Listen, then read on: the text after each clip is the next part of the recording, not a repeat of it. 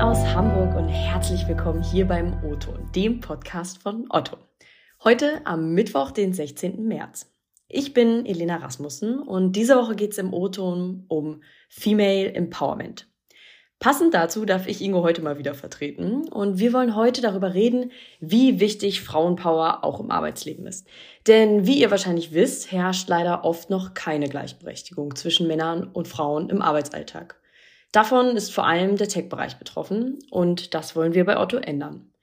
Egal ob Female Empowerment, Female Leadership oder Female Tech, Frauen haben ein Recht auf Gleichberechtigung in der Berufswelt. Wie wichtig es auch ist, Frauen in Führungspositionen zu haben und welche besonderen Skills sie mitbringen, das weiß Johanna Hinz am besten, denn sie ist Head of Technical Product Development bei uns. Und auch Caro Hesse setzt sich als Co-Lead bei unserem Female Netzwerk Plan F besonders für das Thema ein. Also herzlich willkommen, ihr beiden. Vielen Dank. Hallo. Ja, ich freue mich total, dass ihr heute dabei seid. Und ich bin mir sicher, dass ich für uns alle drei spreche, wenn ich sage, dass uns das Thema Female Empowerment und Leadership natürlich auch ganz persönlich beschäftigt, denn ja, als Frauen sind wir natürlich ganz direkt betroffen. Jetzt sind das trotzdem so zwei Trendbegriffe, die irgendwie so ein bisschen rumgeistern momentan und gerne genutzt werden. Aber was bedeuten die denn für euch genau? Johanna, vielleicht magst du das mal sagen. Ähm, für mich bedeutet es, also es ist eigentlich ein Zeichen für etwas für mich tatsächlich. Und zwar dafür, ein Zeichen dafür, dass es nicht normal ist, dass man als Frau Führungskraft ist und vor allem im Tech-Bereich. Ähm, von daher finde ich es eigentlich schade, dass es das so geben muss, ähm, weil ich, ich würde mhm. halt viel lieber, wenn man von Leadership spricht, ähm, äh, ja, dass, dass alle Geschlechter da gleich äh, im, im, in den Kopf kommen oder auch berücksichtigt werden. Das stimmt. Und ich glaube, ihr habt äh, damit eigentlich auch schon gut festgehalten, warum wir heute sprechen.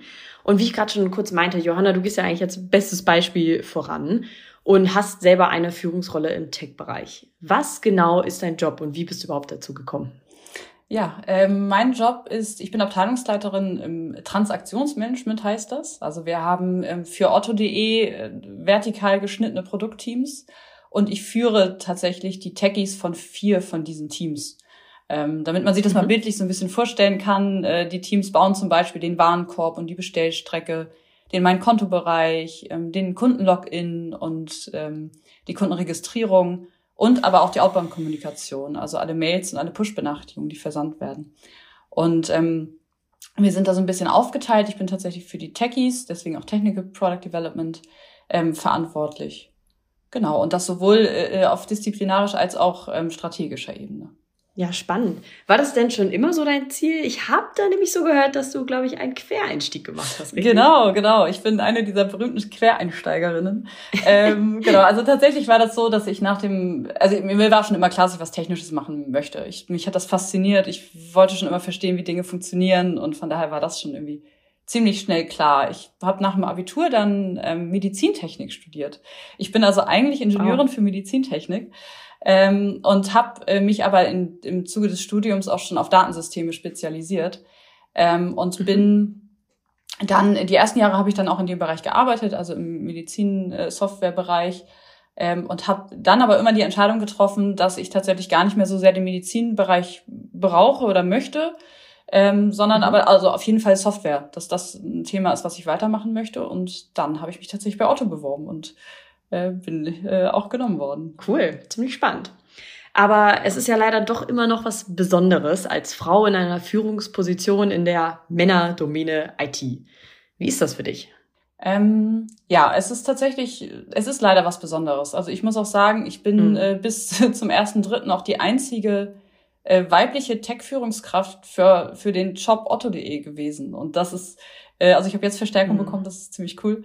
Aber das ist halt schon, das, das macht es einem immer wieder bewusst, wie selten das noch ist. Ähm, ich, natürlich hat man in einer gewissen Weise mit, mit, mit Vorurteilen irgendwie mal zu kämpfen. Ich glaube, das trifft aber jeden. Und ich glaube tatsächlich, dass, dass äh, wir als Frauen dann auch eine, eine gewisse Chance haben und eine Freiheit. Ähm, weil wir sind halt per se anders. Damit muss man klarkommen. Also man steht dann vielleicht auch mal alleine da, aber wir sind anders und dürfen das auch sein. Und das ist eine ziemlich coole Freiheit, die wir genießen können. Also von uns wird vielleicht nicht grundlegend erwartet, dass wir sofort alles technisch nachvollziehen können und verstehen, was wir halt genauso tun, auch wie Männer. Also da ist kein Unterschied. Aber es ist leider diese Erwartungshaltung, die es manchmal gibt. Und äh, dadurch haben wir halt eine gewisse Freiheit. Ne? Also ich glaube, ähm, wir können es dann doch auch nochmal anders ausleben und vielleicht auch andere Aspekte der Führung nochmal stärker leben, als andere vielleicht auch gewohnt sind oder wie es auch die Tradition ja vorgibt. Das ist ja tatsächlich auch äh, mhm. leider manchmal so. Ja, umso wichtiger, äh, dass das noch mehr gefördert wird. Und genau das macht ihr mit dem Netzwerk Plan F Caro. Erzähl doch mal, was ihr bei dem Netzwerk so macht und was irgendwie eure auch, auch eure Ziele sind.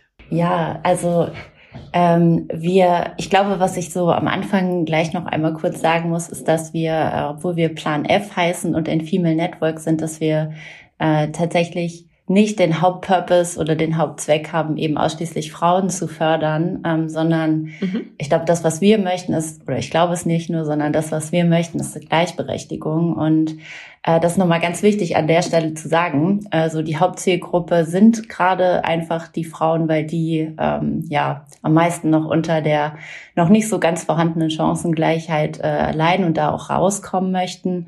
Ähm, mhm. Und wir sind aber für alle da. Also wir möchten äh, auch die Männer ansprechen äh, und alle Geschlechter ansprechen. Und äh, ja, beim Thema Gleichberechtigung, da sind wir auch relativ breit aufgestellt. Ich glaube, das ist auch so ein bisschen spiegelbildlich dafür, was wie die noch nicht so vorhandene Chancengleichheit in der Gesellschaft äh, auch aufgeschlüsselt ist. Und äh, wir haben da drei richtig große Workstreams, mit denen wir äh, arbeiten und wo wir ganz viel Energie reinstecken. Und der, der erste Workstream ist eben Women in Tech.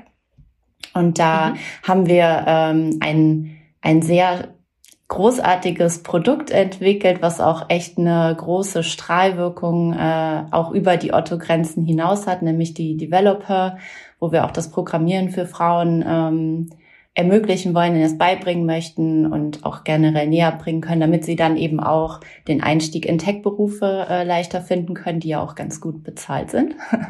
Und äh, das zweite oder der zweite Workstream ist dann Working Women. Und äh, da geht es dann insbesondere darum, ähm, wie Karriere für Frauen auch aussehen kann und ähm, ja, welche Rolle letztendlich auch dabei äh, so eine tiefgreifende Gleichberechtigung, äh, gleichberechtigte Care-Arbeit hat. Also das sind so die Themen, die wir da bespielen, aber natürlich auch immer wieder äh, die Selbstwirksamkeit von Frauen zu stärken. Das zieht sich, glaube ich, durch alle Workstreams durch, aber natürlich auch bei Working Women, bei dem mhm. Workstream. Mhm. Und dann äh, zu guter Letzt haben wir noch einen dritten Workstream, äh, das ist der Female Finance Workstream. Und ich glaube, gerade bei dem Thema Gleichberechtigung ist das Thema Finanzen nicht außer Acht zu lassen. Ähm, also eine finanzielle Unabhängigkeit und eine finanzielle Absicherung in der Zukunft zu haben und auch zu wissen, ähm, ja, wie sehen meine Finanzen äh, aus und da auch eine Handhabe über die eigenen Finanzen zu haben. Das ist, glaube ich, ein ganz wesentlicher Aspekt ähm, für das Thema Gleichberechtigung.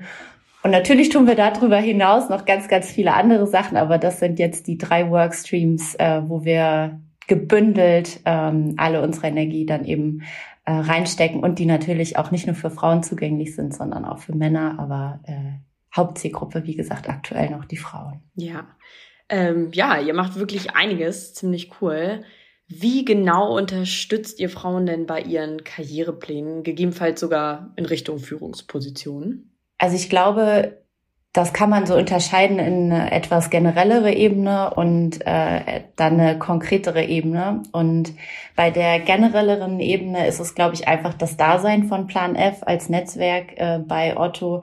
Ähm, wir haben uns zur Aufgabe gemacht, auch immer wieder den aktuellen Status quo in Frage zu stellen. Und äh, das machen wir tatsächlich immer und immer wieder. Also wir stellen ähm, letztendlich immer auch wieder die gleichen Fragen, die es schon seit Jahrzehnten gibt, aber da werden wir einfach nicht müde, diese Fragen immer und weiter zu stellen. Und ich glaube, dadurch, dass wir ähm, auch jetzt hier im Otto-Kontext immer wieder den Status quo hinterfragen, ähm, bringen wir das den Frauen auch näher, ihren eigenen Status quo zu hinterfragen und auch mal zu gucken, wo sind denn eigentlich meine Grenzen und sind das meine Grenzen, die ich selber gewählt habe oder sind die von außen vorgegeben und die habe ich vielleicht als normal ähm, oder als selbstverständlich wahrgenommen, aber Mensch, das sind gar nicht meine Grenzen und ich möchte einfach mich noch weiter entfalten, ich möchte Karriere machen äh, oder oder oder. Ich glaube, das ist so dieser generellere Teil Und dann gibt's natürlich auch ganz konkrete Sachen, die wir da umsetzen, sei es von Mentoring-Programmen. Wir haben zum Beispiel eine Kooperation mit MentorMe gehabt. Wir äh, bespielen das Thema Netzwerken, also dass Frauen sich untereinander eben auch austauschen können. Ähm, wir haben ganz viele interessante Vorträge, ganz viele äh, My-Sessions, ähm, wo diese Themen einfach bespielt werden und wo wir dann nochmal an die Frauen rantreten möchten unter dem Aspekt Selbstwirksamkeit. Und dann führen wir natürlich auch intern ganz viele äh, Diskussionen, um das Thema da auch noch weiter voranzubringen und äh, mhm. stellen da auch vieles auf den Prüfstand und hinterfragen da auch sehr kritisch. ja, sehr gut. Johanna, was hat dir denn geholfen, dich in so einer Position zu etablieren? Also mir hat es tatsächlich geholfen, äh, das zu tun, was ich für richtig halte, ne? Und die zu sein, die ich bin. Deswegen, ich fand es gerade ganz schön, Caro, was du sagtest, dieses Grenzen überschreiten, ne? Und nicht in den Grenzen bleiben, die einem vielleicht vorgegeben werden. Das ist, glaube ich, sehr, sehr wichtig, weil wenn wir das tun, was, was uns liegt, wo wir ein Talent für haben, was wir gut können, was uns auch Spaß macht, dann werden, sind wir einfach, da, darin ist man einfach per se besser. Und das hat mir halt auch immer mhm. geholfen. Ne? Also ich habe mich nicht versucht, in irgendwelche Klischees drücken zu lassen oder äh, ich habe das gesagt, ich habe gesagt, da habe ich Lust zu, das kann ich, da kann ich äh, einen Mehrwert zum Beispiel für meine Mitarbeiter äh, liefern und dann habe ich das getan. Jetzt passiert das bei dir bestimmt äh, nicht mehr, aber hattest du zu Anfang deiner Karriere irgendwie mal das Gefühl, dass du mit deinem Fachwissen auch vielleicht nicht ernst genommen wurdest oder ja, dass man vielleicht auch mehr von dir gefordert hat?